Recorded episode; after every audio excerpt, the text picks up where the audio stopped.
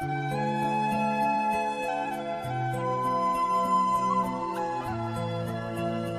在收听的是有戏没戏这档 podcast 节目。Hello，我是卡门佳敏。嗨，我是立航。在这里要跟所有的有情人，或者是说单身的朋友也说一声情人节快乐。呃，其实我们在录这一期的时候，刚好是情人节的前一天。如果是播出的时候呢，可能情人节已经过去了。但是呢，情人或者是说有一些对象的朋友啊，这一段时间他们去电影院可能会选择这一部电影，也就是。二十年之后，在电影院重新再重映一次的《Titanic》，我觉得大家都基本上是会看啊，因为我我还来不及看，对，但啊，我还以为你看了，还没有，结果还没看，最后太累，我就没有看了。据现在的资料啦，就是《阿瓦达二》已经是超越了《Titanic》，成为世界影史排名第三的一个电影。但是《Titanic》重新上映之后，许多场次还是爆满。我今天去查票。今天、明天的还是很满的，嗯、还还是有那个魔力在。即使是这么经典，这么多年，大家重复看了不知道多少遍，但是有个曲 d 版，大家还是会想去看。在这个消息，就是他在电影院重新再上映的消息出来之前，我就已经再重温一次了。那时候是因为看完《阿瓦塔 Two》，然后就觉得说哇，很想再重温一次《Titanic》，然后在家里就再重新的找来看。也犹豫了很久，就是因为刚刚才看完这三个小时的电影，然后你还要再买票进电影院看这三个小时，你的记忆非常的犹新，然后你特别记得每个情节的时候，三个小时，如果这个电影真的不好看的话，你是很难待下去的。所以我其实思考了很久，后来很多人都跟我说，很难得他重新回到大荧幕，而且你不是每次都有机会在大荧幕看 3D 版的哦，真的建议大家。去买票看一看，因为尤其是有一段是他最后那个船开始要沉没，然后开始垂直而下的那个场景，你在电视就是一般的平面 2D 版的，你是感受不到那个威力的。3D 版它有一个呃很真实的情况，就是当它有那个高度，然后有那个水出现的时候，你是真的。更真实的感受到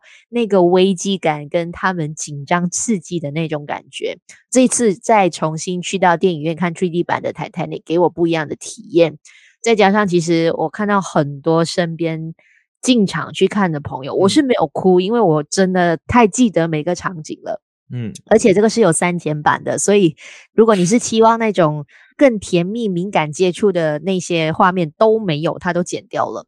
但是还是有很多在我身边的一些观众是哭的，那个哭不是单纯的你看到他们掉眼泪，他是真的抽泣的那种哭。你看二十年之后，不管这个电影的票房如何，到二十年后的今天，还是能够把大家感动得一把眼泪一把鼻涕的。我觉得那个威力是值得我们再重新去支持多一次这部电影的，尤其是这个情人节，有情人的都应该去看一下。嗯，我觉得 Titanic 的影响力是大到，因为我们呃，因为疫情过后，我们其实聊，我觉得我们节目聊蛮多，就是影集的，刚好都是我跟曹和就是特别嘉宾聊的，就是 First Love 那个日剧，哦、还有财阀家的小儿子这两部，算是去年蛮红的 Top 五名，这两部不约而同的都有提到 Titanic 的这个这这部电影，我觉得是非常。特别而且非常有意义的，就就是，诶，这么多部经典电影你不提，为什么你只提泰坦尼克而且是运用在剧情，我觉得是蛮重要的位置啦。所以不管你有没有看过，我觉得如果没有看过，第一次去电影院看的话，反而是更好的。或者是，嗯，知道有删减版，但是那个你可以之后就是串流平台找回来看，我觉得都无所谓。但是听我们节目的是有一些年轻观众嘛，第一次留给大荧幕，诶，这体验是不一样的，因为有些电影。就是我们第一次看已经不是在大荧幕了，但你之后看当然感觉会不一样。但是第一次在大荧幕看是真的，真的有机会要去体验，因为毕竟时间也不多，而且其实蛮多地方都有重映的。对，所以二十年后的今天，真的这一部我觉得是经典之中的经典，一定要去大荧幕去体验一下那个 3D 的感觉，整个剧情也好，或者是演员，你看到。呃，男女主角那时候那么年轻的那个模样，你还是会觉得说特别心动，特别是欣赏他们屏幕前的一个火花效应的。当然，今天我们这一期呢，其实不只是着重在介绍 Titanic，因为 Titanic 我相信大家都知道了，也不需要多介绍或者是多谈这部电影什么的。我们今天其实更想要介绍另外一部，也是在情人节大家可以去仔细挑选来看的。O M G Oh My Girl，O M G 我的女孩，甚至有一些地方是把它翻译为 O M G 我的女孩不合时宜等等的。这一部电影是一部泰国电影，整体的故事呢其实很简单的，就是在说这男女主角呢，他们一直在擦肩而过，就是可能有很多机会是可以让他们一起的，但是他们就一直在错过。男主角可能他就想方设法的想要用各种手段去横刀夺爱，但是女主角呢，就在这个错过的奇妙故事里面呢，都不想选择这样子。看完这部电影，你的感受是如何？OK，我要先讲哦，我对、嗯、我对泰国电影是有一种滤镜的，也不能说特别喜欢，但我从以前开始，可能甚至是。开始喜欢看电影的时候，泰国电影是我一个蛮重要的养分，诶，这个是真的。嗯、因为以前在网络时代不发达的时候，我们都是上那种非法串流平台，不知道什么，就这种 PPS 还是什么。泰国电影就是只有那一种翻译才会有，而且他们就是除了初恋那件小事，我真的看蛮多的，就是但是他们都是青春爱情片拍的比较多，除了恐怖片之外了。泰国电影总是会给我一种很新鲜的感觉，就是它的一些创意的部分是。非常特别，然后呃，你意想不到的，对你意想不到的那个剧本，以一般青春片来说，不管是中港台或者是好莱坞，它都会有一个比较固定的套路。我觉得大部分啊，不是说全部，但是这一部 Oh My God，Oh My God，或者是很多泰国电影，有时候你在那个情节转折的时候，你完全想不到，哎，原来可以这样子继续故事走下去。哎，你看完之后，你觉得很很特别，很新鲜感。我觉得这个是有时候泰国电影给到我的一个魔力吧。讲回这部电影，Oh my God，Oh my God，讲述一个男生横刀夺爱的故事。其实这个他的三观不是很正确的，因为这部电影，如果你是说，是但是你不抗拒，电影本来就是要很多类型，而且其实我觉得亚洲国家除了现在日韩会比较碰到这一块的，就是亚洲国家，尤其是中国，可能都没有办法拍这种尺度的电影，就是不是说它尺度大、嗯、或太血腥还是什么，它的逻辑和三观是不对的，不正确的，没有一部电影会。哦，当然，大家那种狗血剧会有，但是这种是一个青春爱情片，男主角是想要去破坏人家的感情，介入人家感情，把那个女生心爱的女生抢回来。你现在听我讲，是不是觉得哇，这样都可以吗？因为比较少见这种这种题材，而且它是放在青春爱情片里面，通常不会有这种事情发生，所以我觉得整个观感就不一样。然后我看的时候，我我一直在想，到底可以怎么玩？因为一开始预告那些东西出来的时候，我就已经被吸引到，我觉得我很少看到这种题材，因为。爱情电影大家看烂了，终于有新题材的时候，我是真的是很期待也很惊艳。我看完之后，我就觉得，嗯，有有符合到我我想看的东西。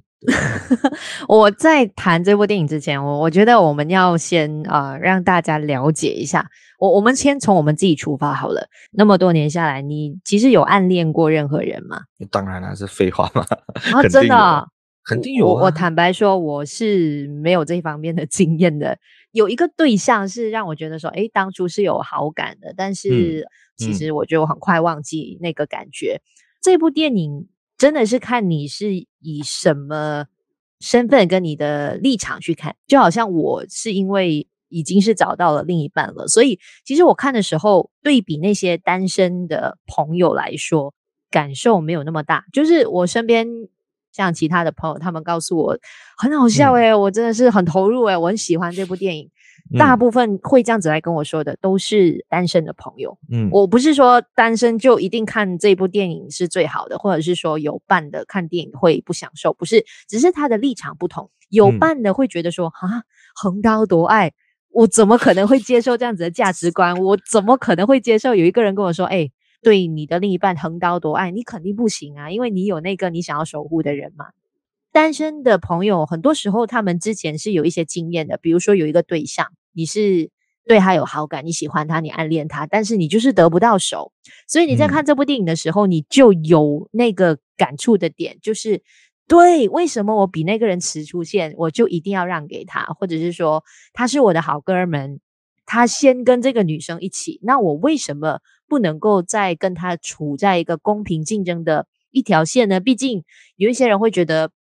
呃，还没有踏入婚姻的感情，其实。都是大家公平竞争的一个状况，但是可能对于有伴的人来说，这个观点相对来说会比较难去接受。所以我为什么说这部电影是在这个情人节，对于很多单身朋友来说是一个很好的选择，因为每一次情人节哦，很多片商也好，或者是电影院，他们主打的都是那种甜甜蜜蜜呀，很好的一个恋爱关系的，去吸引一对情人的这样子进去看。单身的朋友怎么办？其实情人节还是要照顾一下可能单身的朋友，所以我真的觉得这部电影，嗯、如果你是有对象的，目前来说比较难 在一起，或者是说可能也真的没有办法在一起了，这部电影会给你很好的慰藉，因为它从不同的故事层面会让你。有那种爽到的感觉，它不是叫你真的要去横刀夺爱，我觉得这个是最重要的重点。它搞笑的去呈现横刀夺爱的那个手段，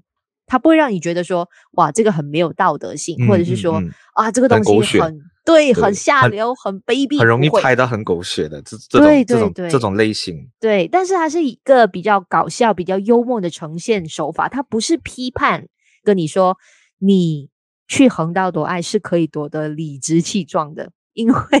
你跟他的差别只是你比他迟一点点出现而已。所以，即便我是有伴的人哦，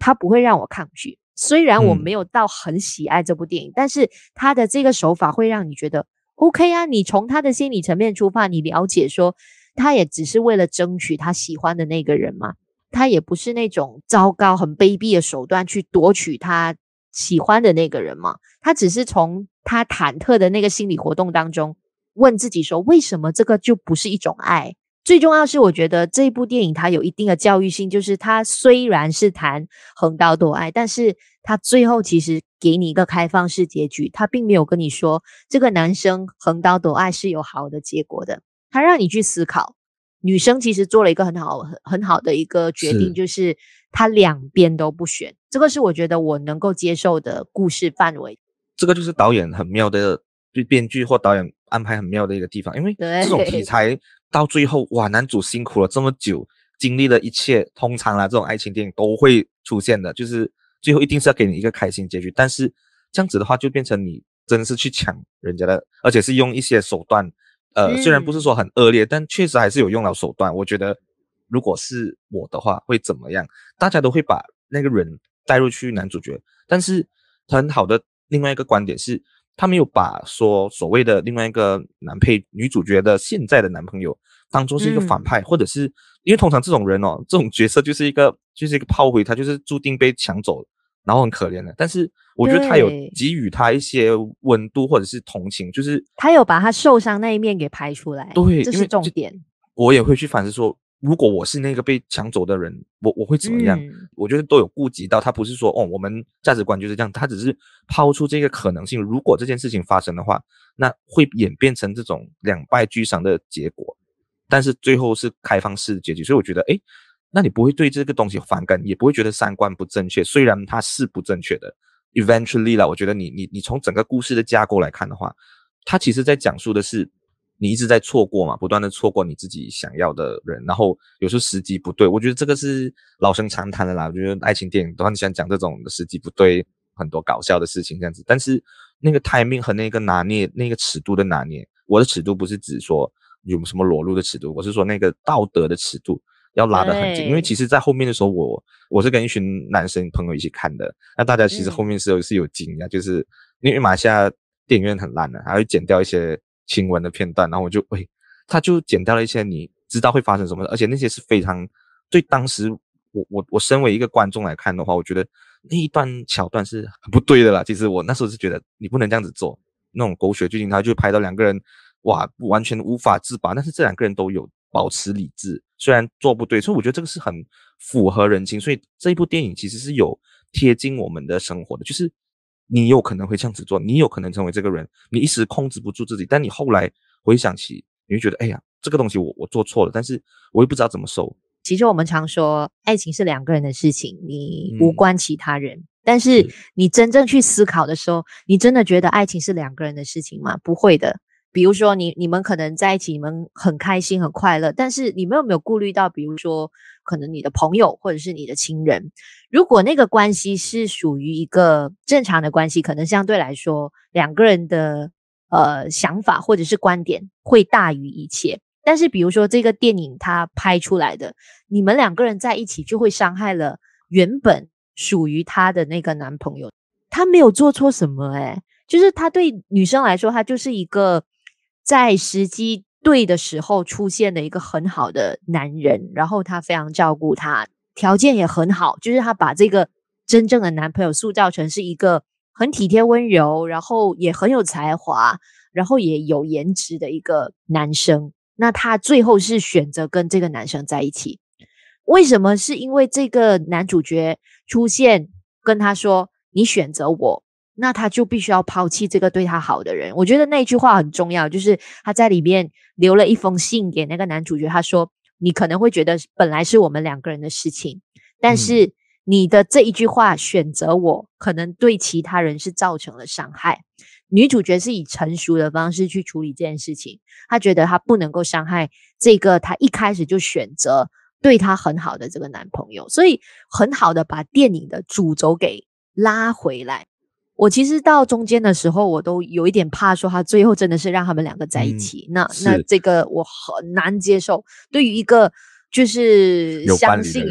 对对对，你不能够接受，你真的不能够接受。你怎么能够鼓吹说哦，我有伴侣了？那如果真的未来有一个人出现，他跟我说。他想要选择我的另一半，我就说你拿去吧，不可能的，你没有办法做出这样子的一个选择。所以可能你感觉到是很单纯单一的一些爱情观，但是它里面是掺杂很多的教育性，它也有娱乐性，有教育性，所以这个是很值得大家去反思的一个爱情的选择题。我我觉得娱乐性真的是高了，嗯、我我我也是笑得蛮开心，很多桥段其实很是很白痴那种，因为我觉得电影真的太多种。有很多好的得奖电影，你可以看导演的功力，导演的整个调度、整个镜头特效。但是这一部其实没有这些东西嘛。那在淳朴的一些爱情校园的一些桥段，嗯、其实那些很废的东西，我觉得有时候也他没有太刻意的去营造一些东西，所以你反而会对那种很幼稚的东西，我觉得我觉得会笑出来，或者是觉得很温馨。而且它是符合泰国的民情的，有两个场面的，一场戏是水灾吗？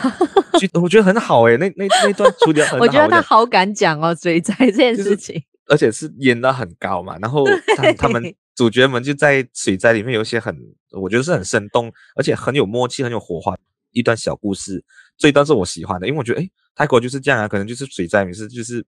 也很符合我们这里的那个民情。整个校园的那种气息，他们很常去酒吧，这也是泰国人很很常有的一个风俗习惯嘛。然后两个人就是。害怕人家觉得他们两个有东西，两方面其实好像有一方是有伴侣的，嗯、那他们就跟着那一段 band 去舞蹈，然后两个人都在做自己。但是我很喜欢那一段，我觉得你看了就是很轻松、很开心。有时候每个人就想要有一段可以闲暇时光做自己，然后也不怕别人眼光的一个时刻。这些小小小小的场面，其实看起来很不起眼，但。都是能打中你的心。其实他水灾的那个画面拍出来的时候，我真的是笑到不行。就是哇，能够那么用力，而且那么大胆的去自嘲自己国家可能发生一些大家都觉得哦可能丑陋不堪的事情，但是他就觉得说、嗯、无所谓啊，就是我们国家就是经常会经历这样子的事情。对，对，而且他把那个水灾还形容成呃恋爱之中的一些关系这样子。诶，我觉得这个也蛮妙的，他也很善用。呃，现在我们时代底下，大家都会用的一些文化符号。年轻人现在谈恋爱，他们其实就是经常使用各种的社交媒体的表情包，嗯、或者是各种的 emoji 这种符号来呈现那一段可能属于年轻人的这些很青春爱情的故事。点睛之笔，那、嗯、但这些也是很废、很烂俗，但一般人大家都会。就是那那些 GIF 就会笑出来，就其实很白痴的，这些都是没有什么 没有什么营养的东西，但很 OK 啊那段。就是年轻人的青春爱情就就如此啊，他不需要很复杂的一些沟通方式，他就是可能有时候讲一些废话，但是就是属于他们那种暧昧跟那种青春爱情的一种浪漫这样子，所以很符合民情。即便我们可能不是在泰国，但是你感受得到文化或者是说他们的交流方式，其实也跟我们这里很像。坦白说，虽然我们把它呃说得很好。但我必须要说，因为我对于泰国青春爱情片的标准，尤其是我到现在我都还没有办法忘记上一部我看过的二零一九年的《Friend Zone》，那个对我来说是高水准的泰国青春爱情故事。嗯、这个有跟《Friend Zone》很像，就是两个相爱的人，但是可能最后在一起的情况不太完美，不太圆满。但那一部相对来说会更加让我揪心，就是哇，他会把很多呃笑点在前面呈现，最后是比较伤感的，所以那个情绪的落差很大，然后最后再来一个 happy 的 ending 这样子。其实坦白说，你刚嗯，你说你刚刚讲的 friend zone 是真实世界已经成为 happy ending 了，嗯、就是对对对，在那两个主角是真的已经在一起，所以。Well，他是真的，这是就是真的是有时候你看完一些电影，他还是会有出现这些这些桥段，我觉得诶蛮妙的。就大家身为你你很喜欢那部剧那部电影的话，可能成为一段佳话吧。对，但是那时候在看的时候，他们还没有出现现在的这个 happy ending 嘛。可是那时候是真的为这两个主角揪心的，嗯、就是他们真的演出男女之间只有纯友谊的存在，内部的搞笑跟他的揪心程度。我到现在都很深刻，因为他的搞笑是真的让我笑出来的。但是这一部，我坦白说啊，前面有一些梗哦，我是呃，不只是我啊，就是我在看的那个场次，普遍上人会比较少，但是大家其实都笑不太出来。嗯、就是前面有一些梗，会觉得可能是剪接上的关系，对，就是剪接上会让它呈现不出那个笑的味道出来，所以有一些梗是有点尴尬的。就是我会觉得说，这个的搞笑的意味。整个味道比起《Friend Zone》来说，相对还是差一点点。但我觉得搞笑的点就是见仁见智啊。喜剧本来就是一个非常，嗯、就是有些人真的是觉得好笑，有些人觉得 OK，我觉得都都无所谓。这这个就是电影嘛，每一个人都会有自己的一些笑点或观点。但我觉得这一部其实我觉得亮眼的是女主角，她真名也叫做 June，其实她算泰国蛮有名的一个新生代演员了。她是女，听说她是演很多电视剧的，对，那就是那个。天才枪手就是我们知道那个就是对《Bad Genius》的电视剧版，就是她是饰演女主角，然后她是女团，就是泰国很著名一个叫 B N K 四十八的女团出道的，所以算是新生代蛮厉害的。而且泰国永远都会出出现一些很漂亮、很有气质的女主角，然后他们每次都用不同人，都是新人。其实这些演员都非常亮眼。然后呃，演男配角的那一个，其实他是一个，因为如果有你有看泰国电影的话，其实你一定会知道他叫做 Pachara。Chira Vivat，反正他就是一个演过很多泰国叫做《因为爱》啊那些很知名的电影。他以前就是小你说配角是他在里面真正的那个，就是他的男朋友，对女、哦、女主的男朋友，对被被横刀夺爱的那个。他其实是也是泰国蛮有名的一个演员，然后就也是从他以前很嫩很嫩的时候看到现在的。对，所以我觉得哎、嗯，这些人都觉得都表演的不错啊，然后都有青春的那个感觉。但当然你说。之前的那个像 Friend Zone 这样，因为毕竟白分是泰国非常知名的一线大咖演员，嗯，我觉得要拿比较确实是有点难，毕竟他的演技功力是纯熟非常多。但我觉得，诶，June 是让我看得到一个蛮新新鲜的女主角，我觉得也是蛮讨喜的，她整个整个表演的方式。对，女主角其实她在里面就是那种邻家小女孩的气质。呃，我很喜欢她的，就是一般可能泰国的电影或者是电视剧哦，他们都会把女主角呈现出那种美丽气质型的那种女生，嗯，但是这一部她其实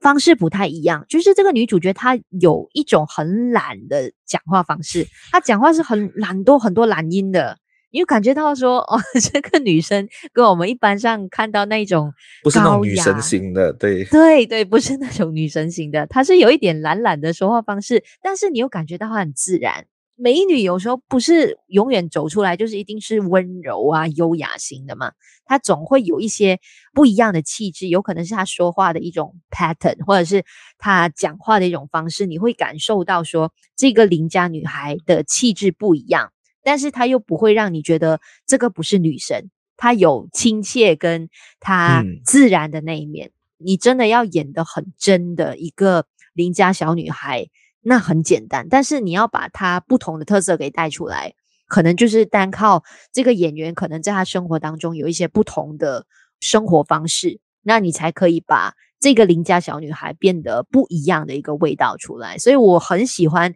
她在电影里面用那种很懒洋洋的方式去说话。那男主角，我是觉得说，当然他相比女主角，可能出彩的地方没有那么多，没有这么多，对。但是我还是觉得不一样的方式是，他真的跟以往那种属于高富帅型的有很大的一个 落差。扎不上面，他真是超颓废的。他一开始的造型就是那种 长发凌乱，然后我觉得就很贴合那个角色本身。就是导演可能想要讲的，就是那种我们这种身边一般的，就是普通人啊，嗯、不是什么高富帅演员，肯定颜值是不错的。只是你在电影里面呈现出来那个气场，其实就跟他旁边那个有一个朋友，大家看起来那个卷发的，看起来就有点变态变态那种感觉，就是很像我们身边会有的那些朋友群这样子。对，而且我觉得他真的把隐秘的情感发挥到很丰富。就是前面可能你会觉得说，啊，这个男生这样子普普通通不选择你也是应该的啦，合情合理，因为他选择的那个男朋友确实条件都很好。但是其实有一幕是我蛮心疼他的，就是他对女主角直接说：“你选择我，弹出选我。”那个字的时候，他并没有说很多很煽情的对白，就是他不是一个很冗长的东西，他只是眼神透露出一种很压抑的一种情绪，就在告诉这个女生，我真的等你很久了，我想要跟你在一起很久了，有很多复杂的情感在里面，但是他就只用了你选择我，就这样子而已，去带出那个。他心里面很复杂的那个情绪，到后面当他们重新遇见，然后这个男生开始释怀的时候，有一个暖心的微笑。他就是把很多情感从很压抑的那个情绪，再把它很丰富、很渲染力十足的呈现出一个小男生他投入一段爱情的那个起起伏伏的一个故事，这样子。哇，他也真的有把。你看似没有什么演技的东西，但是其实里面隐藏了很多情绪的一个小男生的压抑的那种爱慕给演绎出来，这个也是相对来说很不简单的。所以虽然他并没有女女主角可能那么出彩，但是演技上来说，我觉得两个人还是相对比较匹配的，就是还蛮平均。不管是这两大男女主角也好，或者是刚刚我们所说的那个男配角，就是他真正的那个男朋友，嗯，都很好的去呈现整个氛围，绝对还是演技在在线的。虽然看起来是青春偶像派的感觉，但是，嗯，因为因为泰国的整个这些演员群，我觉得他们都很自然，他们没有太多那种演的痕迹，所以你看的时候你不会觉得哇很出戏，就是有很多东西要非常用力的去表达出来。我觉得刚刚佳明已经讲的蛮好，他们的演技的。这个部分这样子，所以如果这个情人节你追求的不是那种很浪漫，或者是说一定是有情人终成眷属的故事的话，不妨去选择一部这样子的电影。我觉得是很窝心、很温馨，也是很暖心的一个故事。它非常适合，不管你有没有伴侣都好，你都可以进场去会心一笑，然后去重新探讨爱情观的一部故事，叫《OMG Oh My Girl》，介绍给你。